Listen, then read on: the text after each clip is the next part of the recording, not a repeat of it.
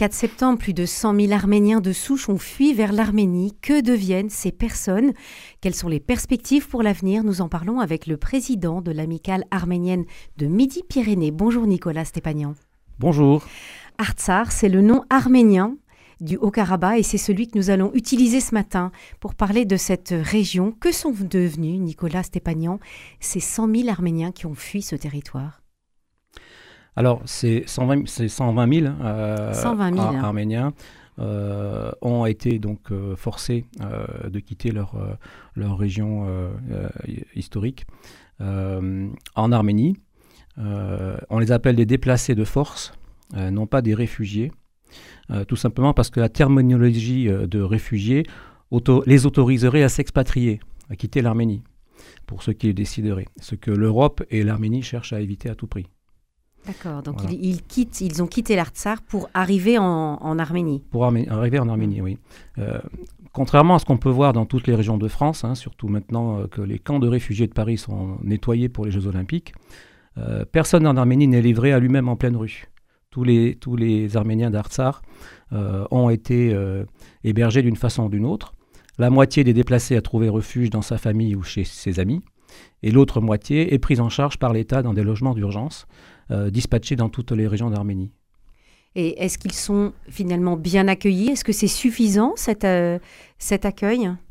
Alors évidemment, euh, c'est insuffisant dans la mesure où ils sont arrivés à bout de force, après mm. un blocus de 10 mois qui les a affamés au vu et au su du monde entier, sans médicaments, sans gaz ni pétrole, sous la menace jour et nuit des drones et des tirs de snipers d'Azerbaïdjan. Euh, les voitures sur les routes, les agriculteurs dans leurs champs, les villageois, à moins de 3 km des frontières, étaient empêchés de dormir délibérément. La population donc entière, hommes, femmes, enfants, vieillards, sont arrivés terrorisés, d'autant plus que lorsque l'Azerbaïdjan a ouvert le corridor de la Chine, ils ont tué 200 personnes, euh, des femmes, des enfants qui ont été démembrés, euh, des horreurs. et donc ils n'ont laissé aucun doute à ce qui aurait pu arriver à ceux qui voulaient rester. Et d'autant plus qu'ils sont partis très rapidement, donc ils sont partis en emportant euh, vraiment le strict minimum. Exactement, on a pu le voir à la radio, à la télévision. Euh, ils sont partis précipitamment, en laissant sur place tous leurs biens. Euh, donc ils sont aujourd'hui sans aucun moyen de subsistance, sans vêtements pour l'hiver et donc sans logement individuel. Ils ont tout perdu là-bas, le travail de plusieurs vies, y compris leur mort et leur bétail. Eh oui, alors ils ont laissé leurs leur euh, défunts. Euh, est-ce qu'il reste aujourd'hui, Nicolas Stépagnan, des Arméniens en Artsar Ou sont-ils tous partis? Alors, on dit qu'il en reste euh, entre une, dizaine et une vingtaine. ceux qui restent, eh bien, ce sont des gens qui étaient trop isolés pour rentrer, qui vivent en autarcie dans la montagne, ou qui sont trop vieux pour quitter leur maison et qui ont décidé délibérément d'accepter la mort en restant sur place. Oui, c'est ça, j'allais vous demander que vont-ils devenir en fait. Ils sont abandonnés à eux-mêmes et s'ils demandent quoi que ce soit euh, au gouvernement, euh, ils ont euh, de grands risques d'être arrêtés ou d'être ou d'être massacrés. En fait, il faut qu'ils restent discrets, qu'ils ne se fassent pas remarquer. Oui. Quelle situation. suite à la dislocation de l'URSS en 1991, la République de l'Artsar avait été proclamée, un référendum avait même eu lieu le 10 décembre 1991 pour confirmer son indépendance. Et pourtant, les autorités azerbaïdjanaises ont envoyé des troupes entre, 1990 euh, et 92, puis en 2016 et en 2020. À chaque fois, un cessez-le-feu, je le mets entre guillemets, a été signé. Et pourquoi cela n'a-t-il pas été le cas ces derniers mois? Eh bien, tout simplement parce que l'Azerbaïdjan n'en a pas la volonté. La, persécution des Arméniens d'Anatolie ne date pas de 1915, hein, du génocide, elle date bien avant, de 1895, avec les premiers massacres. Euh, ça a toujours été documenté par les chancelleries internationales, avec des grandes voix à l'époque, telles que Clémenceau, Jean Jaurès. Euh, mais ces voix-là se sont tuées en 1905, euh, alors que les premiers crimes de masse se sont perpétrés en, présence d'officiers étrangers, notamment d'officiers allemands. Donc euh, l'expression qu'a eu Ilham Aliyev en 2020 n'était qu'une redite d'Abdulhamid II en 1994, que les journalistes français avaient appelé le grand seigneur ah. euh, de, du sang. Euh, il avait dit ben, chassez-les comme des chiens. Voilà. Et donc, en parlant des Arméniens. en parlant des Arméniens. Et Aliyev l'a répété en, 2020. Est-ce que c'est ça qui explique qu'aujourd'hui, là, en septembre-octobre, l'Azerbaïdjan n'a pas voulu signer, n'avait pas cette volonté de signer un cessez-le-feu Oui, oui, oui. il ne faut pas croire que ce sont des, des, périodes séparées les unes des autres. Hein. on ne peut pas croire que l'histoire se répète éternellement. C'est, en fait, à l'échelle d'hommes, on peut l'imaginer. Mais à l'échelle d'une nation, c'est un continuum infernal. Il n'y aura pas de fin tant que les Arméniens continueront à vivre dans cette région du monde. Et je tiens à dire que cette haine n'est pas partagée par les Arméniens. Oui, elle n'est pas réciproque, vous Elle n'est pas réciproque. Hmm. Voilà. ce n'est pas une guerre de religion hein, face aux de musulmans face aux, chrétiens. La preuve d'ailleurs en est l'excellence des, relations entre l'Arménie et l'Iran.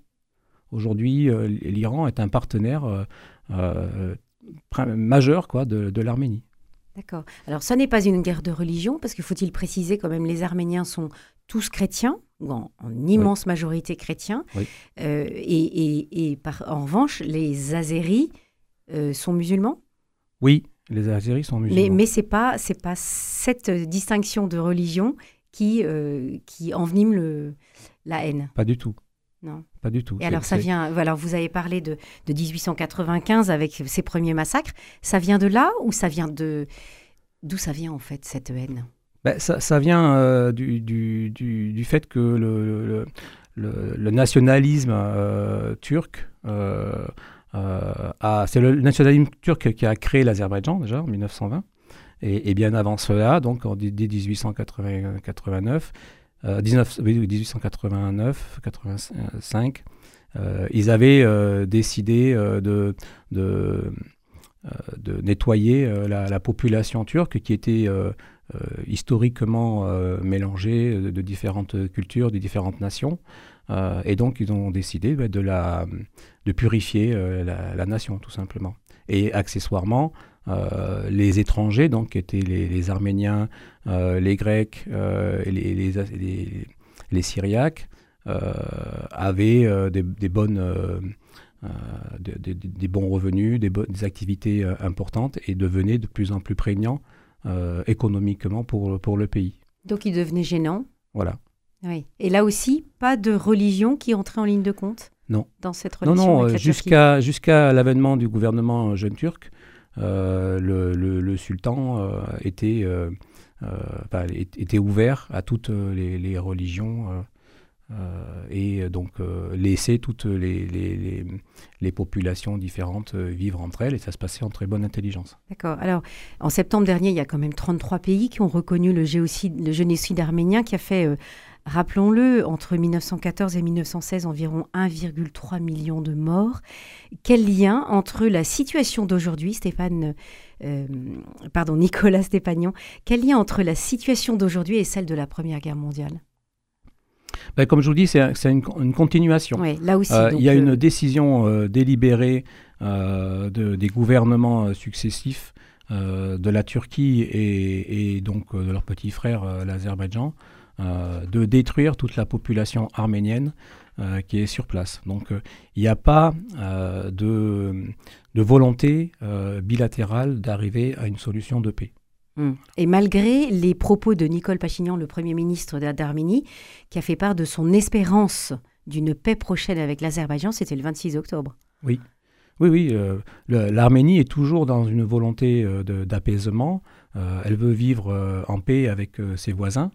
Euh, mais euh, à partir du moment où le loup est dans la bergerie, euh, qu'il se sent fort, qui, donc il va continuer à négocier, enfin à demander, à, négocier sur le de, façade.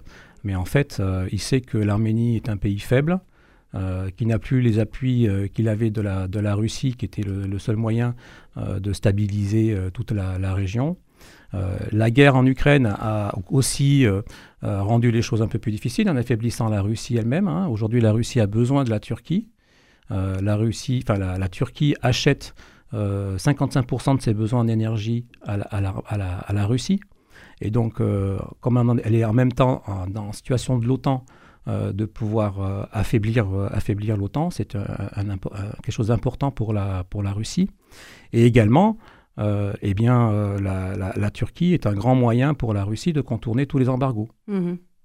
Donc en fait, l'Arménie se retrouve en prise en étau. Donc la, la, la, entre la, Turquie et la Russie. L'Arménie est la variable d'ajustement entre les relations euh, de la Russie euh, vis-à-vis euh, de la Turquie et vis-à-vis de l'Iran.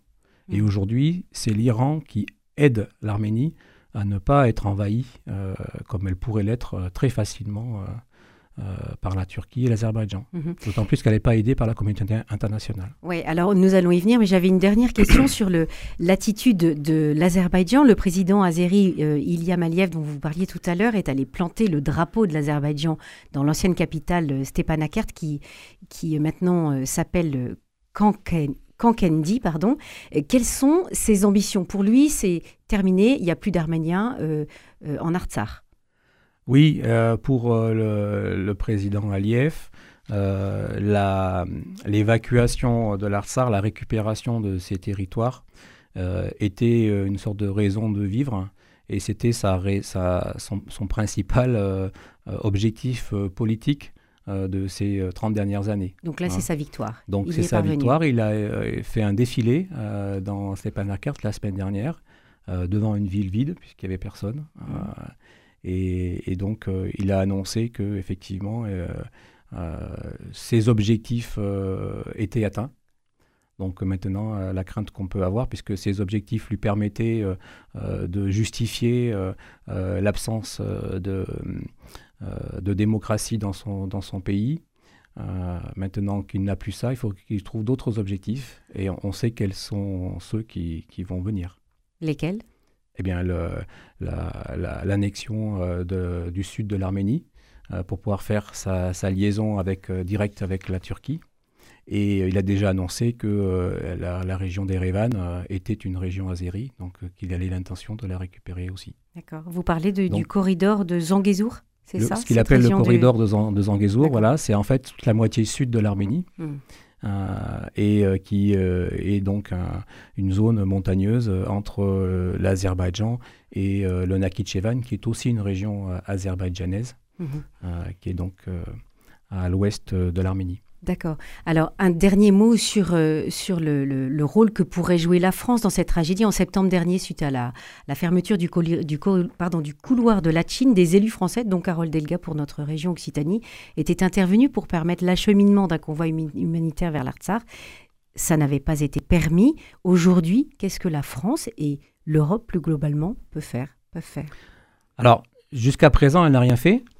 Hein, euh, il y a eu quelques, euh, quelques mouvements de, communication, mais concrètement, euh, elle a prouvé qu'elle n'avait pas les moyens de faire quoi que ce soit, puisqu'elle est, elle est prise en étau par l'Union européenne, qui veut absolument acheter du gaz à l'Azerbaïdjan. Mmh. qui a été capable de dire que donc l'Azerbaïdjan est un pays fiable, euh, alors que on, est, on, sait bien que c'est pas le cas.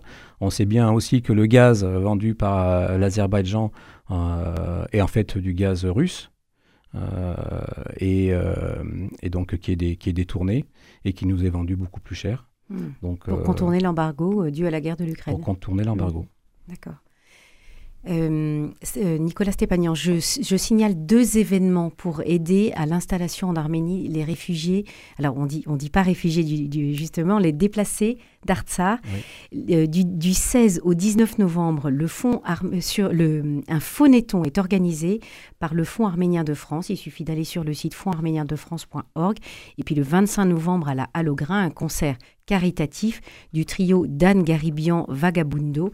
Voilà deux événements à ne pas, euh, à ne pas rater pour euh, soutenir euh, cette population arménienne chassée de, sa terre de, l'Artsar, appelée aussi au Karabakh.